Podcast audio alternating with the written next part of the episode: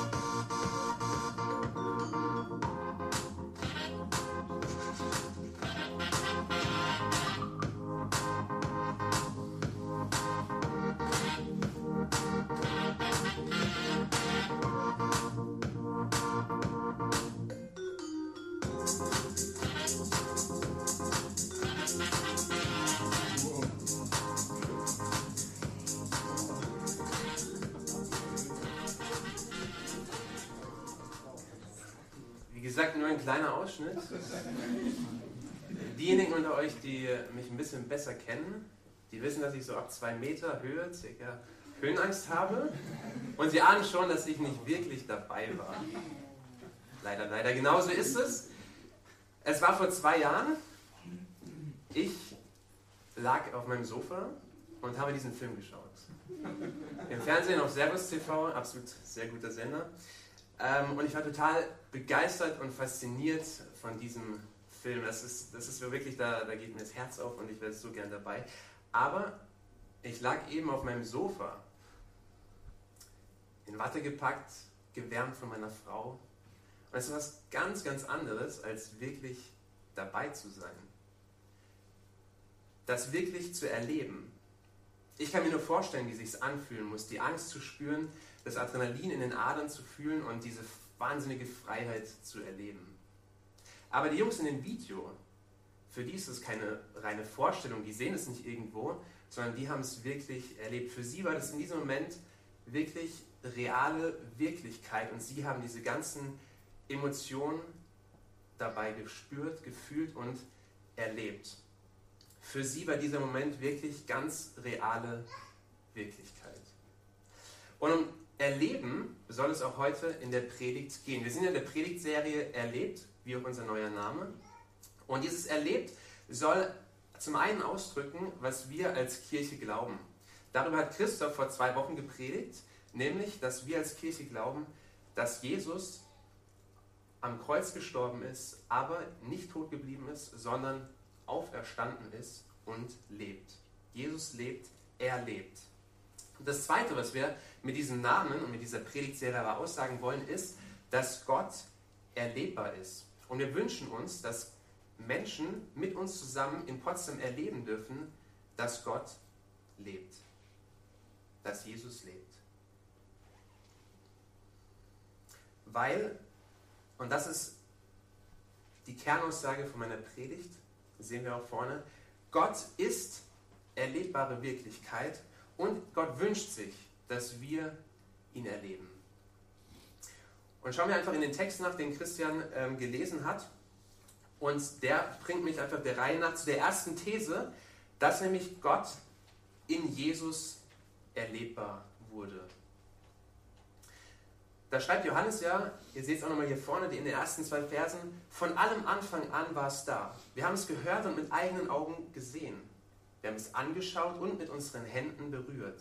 Das Wort des Lebens. Ja, das Leben ist erschienen, das können wir bezeugen. Wir haben es gesehen und wir verkünden es euch, das ewige Leben, das beim Vater war und unter uns erschienen ist. Diese Verse wirken auf den ersten Blick ein bisschen schwer verständlich, ja, also was, was er schreibt, von allem Anfang an war es da, ähm, das Wort des Lebens, ja, das Leben ist erschienen, das ewige Leben, das beim Vater war. Sehr schwer verständlich. Und noch dazu ist es ein sehr, sehr ungewöhnlicher Briefanfang. Johannes fängt nicht an und sagt, diesen Brief schreibe ich an diese Gemeinde in dieser und dieser Stadt und ähm, ich bin Johannes, ich freue mich, euch diesen Brief zu schreiben. Das wären für damals sehr äh, die üblichen Regeln gewesen, einen Brief anzufangen. Also einmal die Empfänger zu nennen, an wen der Brief überhaupt geht und dann eben auch sich selbst vorzustellen. Johannes verzichtet auf das alles und fällt sofort mit der Tür ins Haus. Er kommt direkt zur Sache, weil das, was er zu sagen hat, ist so unglaublich groß, ist so ungeheuer und so wunderbar schön. Er hat das zu sagen, so fängt er an, was von allem Anfang an da war. Es geht hier, das macht er deutlich, es geht hier um was Grundlegendes, um etwas, das alle Menschen was angeht. Es geht um was richtig Ursprüngliches, um was Wesentliches. Und viele, viele Denker waren und sind auf der Suche nach diesem Ursprünglichen, nach diesem Wesentlichen, was das Leben ausmacht. Was ist das Ziel des Lebens, was ist der Sinn des Lebens? Aber sie kommen nicht drauf. Sie kommen nicht durch zu diesem, was am Anfang war. Und von diesem Grundlegenden, was von Anfang an war, sagt Johannes, wir kennen es. Mit diesem Wir meint Johannes sich und die anderen Apostel, die zusammen mit Jesus waren. Wie kann er sowas sagen? Ist er irgendwie, sind sie bessere Denker, tiefere Denker als alle Philosophen, als alle Weisen dieser Welt, die nicht darauf kommen? Nein, das ist er nicht. Es sind absolut nicht seine Leistungen oder die der Apostel, zu diesem ursprünglichen, zu diesem wesentlichen und grundlegenden durchzudringen, sondern Gott hat etwas gemacht. Dieses, was von Anfang an da war, ist aus seiner Verhüllung hervorgetreten und es wurde offenbar. Nicht die Menschen haben es durch ihre Denkleistung erkannt, sondern Gott hat es gemacht. Gott selbst kam als Mensch auf diese Erde. Das feiern wir an Weihnachten. Er hat ein Leben auf dieser Erde geführt. Er war ganz Mensch und er war ganz Gott. Und er war nicht nur einfach als Mensch hier, sondern er hat sich anderen Menschen offenbart als Gott. Er hat ihnen erzählt, nämlich Johannes und den Leuten, den Aposteln, den Jüngern, die mit ihm unterwegs waren, hat er erzählt, ich bin Gott, ich bin Gottes Sohn. Er hat sich offenbart. Jesus sagt von sich selbst, ich bin das Leben, ich bin die Wahrheit und ich bin der Weg zu Gott. Ich bin das ewige Leben. Und die Worte, die Johannes hier verwendet, die so ein bisschen den Text etwas schwer auf den ersten Blick machen, die sind alles Bezeichnungen von Jesus. Was von allem Anfang an da war, das ist Jesus. Das Wort des Lebens, das ist Jesus. Das ewige Leben, das beim Vater war, das ist Jesus. Jesus ist erschienen. Und damit wird dieser, diesen zwei Verse werden dadurch leichter verständlich. Es geht hier um Jesus. Es war ein Geschenk von Gott an Johannes und an die anderen Apostel. Ein unglaubliches Privileg. Sie haben Jesus als Sohn Gottes, als Gott selbst erlebt. Und Johannes beschreibt es, wie sie ihn erlebt haben. Er sagt es ja. Sie haben ihn gesehen, mit ihren eigenen Augen haben sie ihn gesehen. Jesus hat sehr, sehr viele Wunder auf dieser Erde getan. Er hat Kranke geheilt, er, hat, ähm, er ist übers Wasser gelaufen, er hat Blinde sehend gemacht, er hat viele Menschen mit Essen versorgt und viele, viele weitere Dinge hat er getan. Sogar Tote vom Leben auferweckt. Und sie haben es gesehen, sie waren dabei. Vom Tod auferweckt. Ne? sie haben es gesehen und sie waren dabei. Und er sagt, sie haben ihn gehört. Jesus hat sehr, sehr viel erzählt. Erzählt vom Reich Gottes, erzählt ähm, von Gottes Willen, wie Gott ist. Er hat es dargestellt, wie Gott ist. Und er hat ihnen viele, viele sehr, sehr ermutigende Worte gebracht, auch manche schwer verständlichen Worte. Und sie waren dabei, sie haben es gehört, sie haben gehört, was Jesus alles zu ihnen spricht. Und jetzt noch krasser, sie haben ihn betastet, sie haben ihn mit ihren Händen angefasst. Und das war vor allem nach Jesu Tod und nach seiner Auferstehung sehr, sehr eindrücklich für die Jünger. Weil sie haben Jesus gesehen und Thomas hat gesagt, das war auch einer der Jünger, wenn ich nicht meine Hände in seine Wunde legen kann und in seine Seite, die von der, na, bei der Kreuzigung entstanden sind, dann kann ich es nicht glauben. Es reicht mir nicht, ihn zu sehen, ihn zu hören. Es könnte immer noch irgendein Geist, irgendeine bloße Einbildung und Erscheinung sein. Ich möchte es wirklich anfassen mit meinen Händen. Nach dem Motto, kneif mich mal, ich glaube, ich träume. Ja, ihr kennt es, wenn ähm, man benutzt diesen Tastsinn, die Hände, um deutlich zu machen, das ist wirklich real, was hier gerade passiert. Ich träume nicht, ich, ich bilde mir nicht irgendwas ein, sondern ich, ich kann es wirklich spüren, ich kann es fassen, ich kann mich kneifen.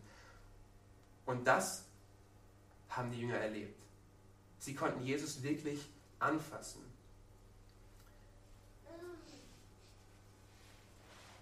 Johannes muss nicht auf seinem Sofa sitzen, so wie ich, muss nicht auf seinem Sofa sitzen und sich die Story im Fernsehen anschauen.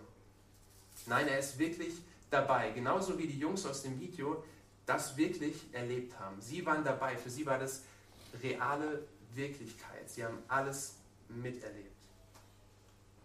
Und die Begegnung mit diesem realen Sohn Gottes, die die Jünger damals hatten, die geht noch über das Wahrnehmen mit ihren Sinnen hinaus, weil Jesus hat Beziehung zu ihnen gelebt. Er hat freundschaftliche Beziehung zu ihnen gelebt. Er hat die Initiative ergriffen und er kam auf sie zu. Er hat Interesse an ihnen gezeigt. Er hat sie eingeladen, mit ihm unterwegs zu sein, von ihm zu lernen und einfach mit ihm zu leben. Und sie haben sich einfach ausgetauscht über die verschiedensten Dinge. Und er hat Interesse an ihnen gehabt. Sie konnten ihn nicht nur sehen, hören und anfassen, sondern er hat Interesse an ihnen gehabt. Er wollte gerne mit ihnen zusammenleben. Er hat Beziehung mit ihnen geführt. Und das finde ich, find ich schon richtig, richtig krass. Das, was von Anfang an da war, dieses Wesentliche, der, das Sinn und Ziel des Lebens, Gott selbst, kommt in Jesus als Mensch auf diese Erde und lebt Beziehung zu Menschen und wird im wahrsten Sinne des Wortes hautnah erlebbar. Das ist schön und gut für Johannes. Können wir uns denken, es ist auch schön und gut für die anderen Apostel. Sie haben Jesus erlebt, sie, haben, sie waren wirklich dabei, als er hier auf der Erde war. Aber er ist vor 2000 Jahren circa nach seiner Auferstehung in den Himmel aufgefahren und sitzt jetzt zu Rechten Gottes. Wir können ihn also nicht mehr sehen, wir können ihn nicht mehr hören, wir können ihn nicht mehr anfassen. Und genauso, wie es uns aber geht, geht es auch der Gemeinde, den Leuten, an die Johannes diesen Brief hier schreibt. Und das führt mich zu der zweiten These in den nächsten Versen, wenn man weiterliest. Gott ist auch heute noch erlebbar. Da schreibt er nämlich weiter, und warum verkünden wir euch das, was wir gesehen und gehört haben? Wir möchten, dass ihr mit uns erlebt, äh, sorry, wir möchten, dass ihr mit uns verbunden seid. Mehr noch, dass ihr zusammen mit uns erlebt, was es heißt, mit dem Vater und mit seinem Sohn Jesus Christus verbunden zu sein. Wir schreiben euch diesen Brief, damit ihr alle, wir und ihr, die Freude, die Gott uns schenkt, in ihrer ganzen Fülle erleben. Johannes schreibt diesen Menschen, die Jesus nicht gesehen haben. Sie waren zeitlich natürlich viel, viel näher dran als wir, aber sie haben ihn nicht gekannt. Sie haben ihn nicht gesehen, nicht gehört und nicht betastet. Und er schreibt ihnen aber, sie können die Verbundenheit mit Jesus, mit Gott erleben. Ich finde das großartig. Das gilt auch für uns. Und ich finde, es ist echt. Also, als ich das so, so realisiert habe in der Predigt, war für mich echt der, der Hammer in der Vorbereitung. Ich muss nicht eben auf meinem Sofa sitzen bleiben, sondern ich kann wirklich erleben. Ich muss mir nicht nur anhören, was andere mit Jesus erlebt haben, sondern ich kann es selber erleben. Ich kann auf der Klippe in Norwegen stehen, ich kann die schöne Aussicht genießen, die kalte Luft spüren, ich kann das Adrenalin spüren, die Angst spüren und ich kann auf, diesem, auf dieser Slackline stehen und erleben, wie der Wind dieses Slackline zum Schwingen bringt. Genauso kann ich auch Jesus erleben. Genauso eindrücklich. Das sagt Johannes, deswegen schreibt er diesen Brief. Das sagt er, deswegen schreibt er diesen Brief. Und deswegen hat Gott Johannes inspiriert, diesen Brief zu schreiben, hat ihn in der Bibel für uns heute erhalten und deswegen gilt es auch 100% so für uns. Leider haben wir nicht die Zeit, diesen ganzen Brief jetzt mal anzuschauen. Das wäre natürlich sehr, sehr interessant. Und zwar, Johannes schreibt ja, diesen Brief hat er geschrieben, damit wir leben. Und es ist sehr, sehr interessant, diesen Brief mal unter dieser Frage zu lesen. Wie kann ich heute Jesus erleben? Ich habe das gemacht für euch, aber mehrmals gemacht. Aber ich möchte euch, ich kann euch nicht in dieser Predigt alles, was da drin steckt, ähm, verraten, sagen. Ich möchte euch aber einfach dazu ermutigen, selber mal diesen Brief unter diesem Aspekt zu lesen. Wie kann ich heute Jesus erleben? Es ist erstaunlich, wie viel da drin steckt und wie unterschiedlich dieses Erleben aussehen kann. Und ich möchte aber eins erzählen, nämlich, das habe ich gefunden, es ist so immer wiederkehrend in dem ganzen Brief und es ist ein sehr, sehr grundlegender Aspekt zum Erleben, wie wir heute Jesus erleben können. Das ist der Heilige Geist. Johannes schreibt es ein paar Verse später im Kapitel 4, Vers 13. Habe ich auch an der Wand, glaube ich. Genau, da schreibt er, daran erkennen wir, dass wir in ihm bleiben, also in Gott bleiben und er in uns, dass er uns von seinem Geist gegeben hat. Der Geist Gottes ist die Grundlage dafür, dass wir heute eine Beziehung zu Gott haben können. Und diese Beziehung sieht natürlich anders aus als die Beziehung, die Johannes zu Jesus hatte. Das ist eine andere Beziehung. Er hat Jesus wirklich gesehen, er war ein Mensch. Gott war ein Mensch. Für uns ist Gott aber Geist. Der Geist ist Gott. Und ich finde es aber sehr krass, ich bin auf, einen, ähm, auf Verse gestoßen in der Bibel, wo Johannes etwas anderes sagt. Ähm, und zwar noch was anderes sagt. Und zwar, er zitiert Jesus, was er Jesus gesagt hat über den Geist.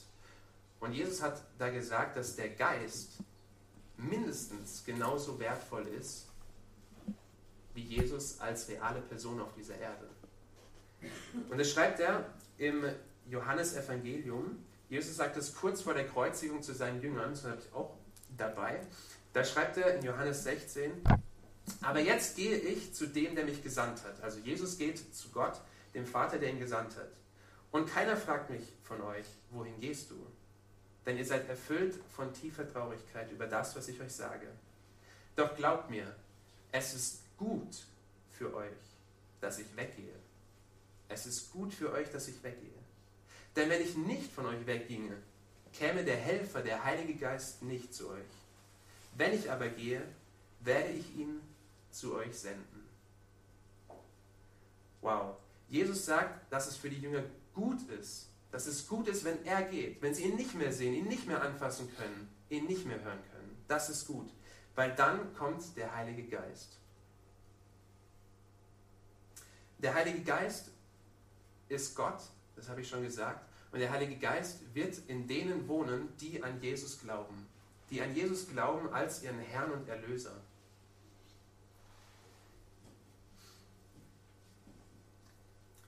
Der Glaube an Gott bewirkt, dass ich ein Kind Gottes werde. Dass er mich reinwäscht von der Sünde, die zwischen mir und zwischen Gott steht, von der Schuld und von dieser Rebellion, die ich gegen Gott habe. Und als Kind Gottes bekomme ich von Gott den Heiligen Geist geschenkt, der mir hilft, und es überhaupt erst ermöglicht, Beziehung zu ihm zu leben.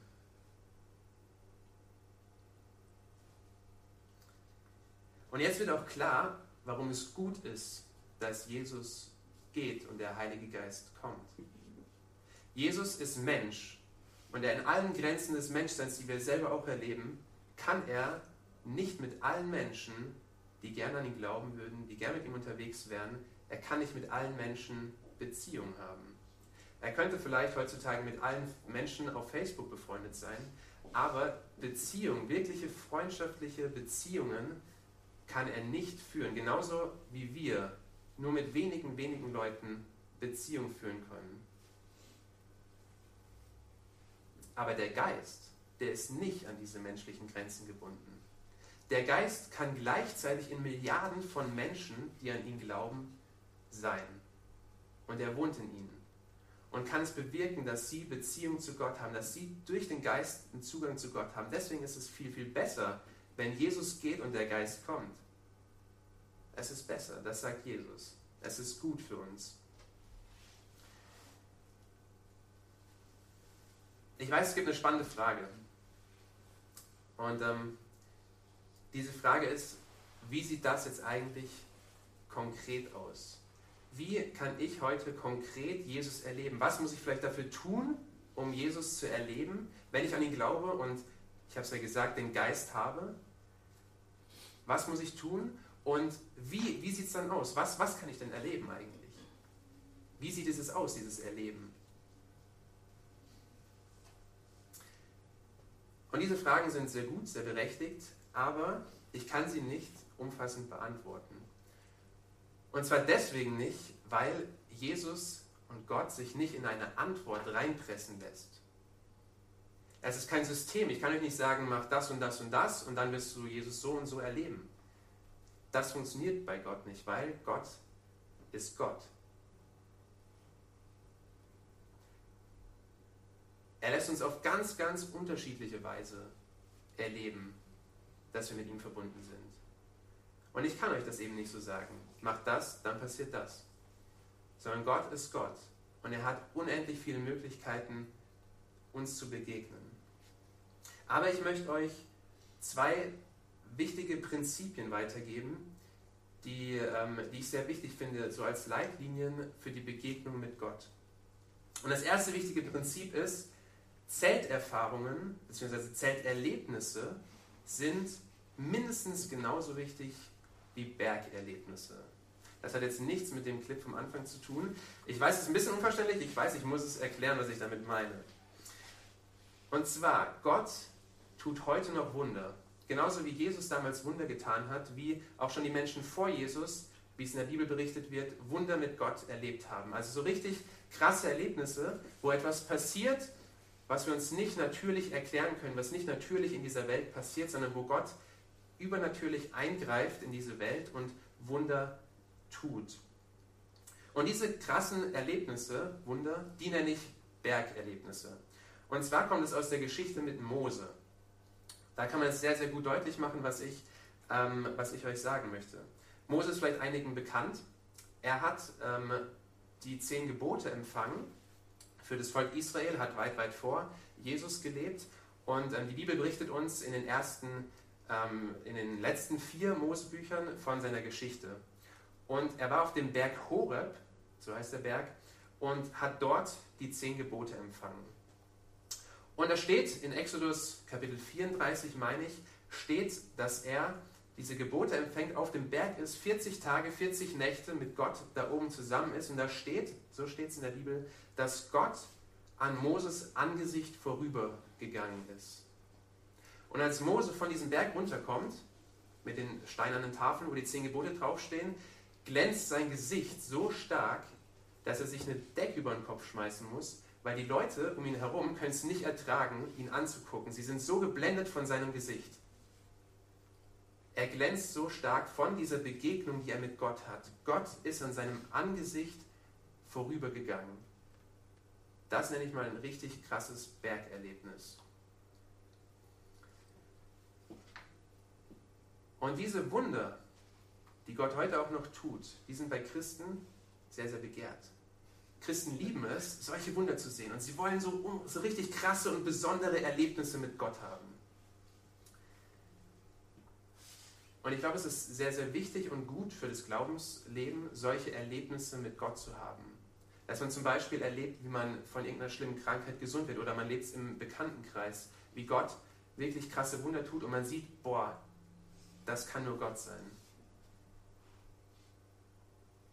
Aber, ich habe ja gesagt, Zelterlebnisse sind mindestens genauso wichtig wie Bergerlebnisse, weil diese krassen und besonderen Wunder sind naturgemäß sehr, sehr selten. Also die, die ich erlebt habe, kann ich an einer Hand abzählen und ich brauche nicht unbedingt alle Finger dafür. Zugegeben, in manchen Zeiten in der Bibel lesen wir von, von ganz, ganz vielen Wundern. Ja, in der Zeit von Jesus waren es sehr, sehr, sehr viele Wunder. Ähm, in der Zeit von Mose waren es auch sehr, sehr viele Wunder.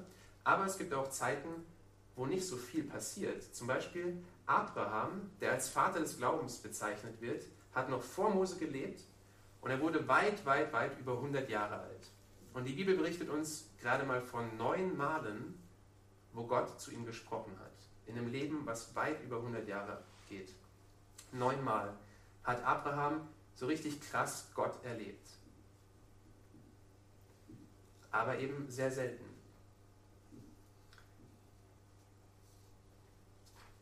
Und Zelterlebnisse sind mindestens genauso wichtig wie Bergerlebnisse. Wenn wir bei Mose weiterlesen, dann lesen wir, dass Mose auch nicht jeden Tag so ein Bergerlebnis gehabt hat. Mose musste 40 Jahre lang mit seinem Volk in der Wüste rumlaufen. Da gab es einige Wunder, die Gott getan hat. Aber was hat er regelmäßig getan? Und das lesen wir, wenn wir weiterlesen. Da steht, dass er sich ein Zelt gebaut hat in der Wüste das hat er das Zelt der Begegnung genannt. Und in dieses Zelt ist Mose regelmäßig reingegangen.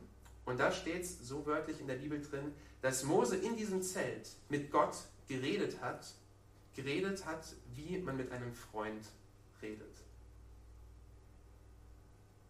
Das nenne ich das Zelterlebnis. Ganz unspektakulär, sie haben sich ausgetauscht, sie haben vielleicht sogar über Banalitäten geredet, man weiß es nicht, es ist nicht überliefert.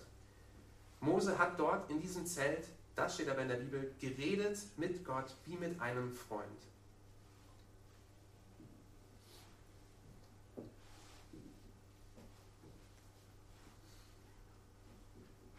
Bergerlebnisse sind sehr, sehr wichtig und sehr gut. Aber ich glaube, dass diese Zelterlebnisse, die machen die Beziehung aus. Das ist die Grundlage für unsere freundschaftliche Beziehung zu Gott. Das Gleiche können wir auch im Untereinander miteinander in den Menschen erleben. Ziehe ich es vor, einen Freund zu haben, mit dem ich vielleicht dreimal in meinem Leben was richtig Krasses erleben kann? Oder ziehe ich es vor, einen Freund zu haben, der jeden Tag für mich da ist, mit dem ich Beziehungen führen kann, der mich versteht, der, mich, der mir an mir interessiert ist, der mich besser kennenlernt, den ich besser kennenlernen kann und wo einfach so gegenseitiges Vertrauen aufgebaut wird. Und der mich liebt und den ich liebe. Gott schenkt beides, aber ich glaube, das Wichtigere ist diese fundamentale Beziehung zu Gott, diese Grundlage. Zelterlebnisse. Ich selbst habe es so erlebt und ich erlebe es immer noch wieder so. Ähm, ich gehe ab und zu durch Potsdam spazieren, nachts, und ähm, das ist so mein Zelt, könnte ich sagen. Denn wenn ich dann nachts spazieren gehe, erzähle ich Gott alles, was mich gerade so beschäftigt, was mir in den Kopf kommt erzähle ich ihm, wie als würde er wirklich direkt neben mir, neben mir herlaufen. Das Nachtleben in Potsdam ist jetzt nicht so, dass die Leute mich für verrückt halten würden. Da gibt es nicht viele andere Leute nachts in Potsdam. Deswegen ist es kein Problem. Ich erzähle also wirklich laut, gehe spazieren und erzähle es ihm alles, was mich so beschäftigt. Und oft bekomme ich dann so Gedanken, die mich verstummen lassen. So Gedanken, die mich, wenn ich ihm von meinen Sorgen erzähle, ähm, voll mit so, so eine andere Sichtweise auf diese Sachen geben, auch eine andere Sichtweise auf dieses Leben geben, was ich, was ich habe. Und ähm, wo ich Gott von meinen Sorgen erzähle und dann kommt mir so ein Gedanke und dieser Gedanke füllt mich voll mit Hoffnung. Und ich denke, ja, das habe ich noch, so habe ich es noch nie gesehen, so habe ich noch nie gedacht. Oder Gedanken voll von Hoffnung und Freude, wenn ich, wenn ich Gott von meiner Sünde erzähle, wenn ich ihm erzähle, was, was nicht gut lief. Dann kommen mir oft so Gedanken und so Gefühle, boah, ey, Gott hat mich angenommen, es ist, es ist wirklich, er verändert mich und ich merke wirklich, dass diese Gedanken und diese Gefühle, wenn ich in dieser freundschaftlichen Beziehung mit Gott lebe, dass die wirklich von Gott kommt. Gott kommen. Gott antwortet mir. Es ist wirklich eine gegenseitige Beziehung. Ich rede nicht einfach alles mir so von der Seele und irgendwo an der Wand, sondern ich rede es wirklich zu Gott.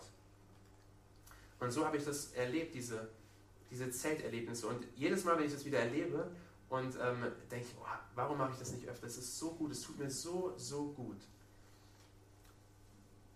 Ich kann euch nicht sagen, macht das und das und das und dann werdet ihr Gott so und so erleben. Es gibt ganz, ganz unterschiedliche Weisen, Gott zu erleben. So viele unterschiedliche Weisen, wie es auch Menschen gibt. Aber ich möchte dich herausfordern, überleg dir doch mal, was könnte dein Zelt sein?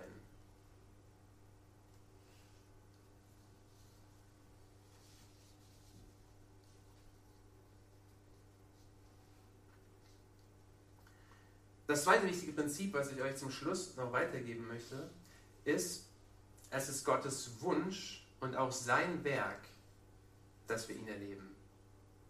Also Gott ist nicht erlebbar im Sinne von konsumierbar. Wenn ich den Fernseher einschalte, ja, dann kann ich sofort eintauchen in diese Welt dieses Films oder der Doku, die gerade kommt. Ähm, ich kann ja, die Charaktere erleben. Ich bin sofort in, der, in dieser Geschichte drin. Ich brauche nur einen Knopf drücken. Wenn man 3D-Fernseher hat, sogar noch mehr. Ich kann es wirklich erleben. Aber bei Gott drücke ich nicht einfach einen Knopf und er ist da und ich erlebe ihn und es wird ganz krass. Weil Gott ist nicht konsumierbar, Gott ist nicht erlebbar, sondern Gott lässt mich ihn erleben. Was aber Gott dabei möchte, ist, dass wir bei ihm anklopfen, dass wir ihn suchen. Ich kann nicht einfach die Tür aufreißen und sagen, Gott, hier bin ich, jetzt geht's los, sondern ich klopfe an. Und dann, das verspricht er in der Bibel, dann wird er mir auftun und dann wird er mich ihn finden lassen. Weil es ist wirklich Gottes Wunsch. Es ist Gottes Wunsch, dass die Menschen ihn erleben dürfen. So wie es der Text uns gezeigt hat. Es ist Gottes Initiative. Er kam als Mensch auf diese Erde. Nicht die tiefen Denker und krassen Weisen dieser Welt sind zu ihm durchgedrungen, sondern er kam auf diese Erde. Er wurde in Jesus als Mensch erlebbare Wirklichkeit. Gott wurde in Jesus ein Gott zum Anfassen. Johannes und die anderen Apostel konnten Gott sehen, sie konnten ihn hören, sie konnten ihn anfassen und sie konnten sogar Beziehung mit ihm leben. Jesus ist nicht mehr auf dieser Erde, aber Gott sendet, Jesus sendet seinen Geist. Er sendet diesen Geist, damit alle Menschen, die an ihn glauben, ihn erleben können. Und es ist Gottes tiefer Wunsch, dass wir eine Beziehung zu ihm haben. Er schenkt uns Bergerfahrungen und er schenkt uns Zelterfahrungen. Und ich freue mich darauf, Gott weiter in meinem Leben zu erleben. Und ich hoffe, dass ich euch ein bisschen Geschmack darauf machen konnte. Amen.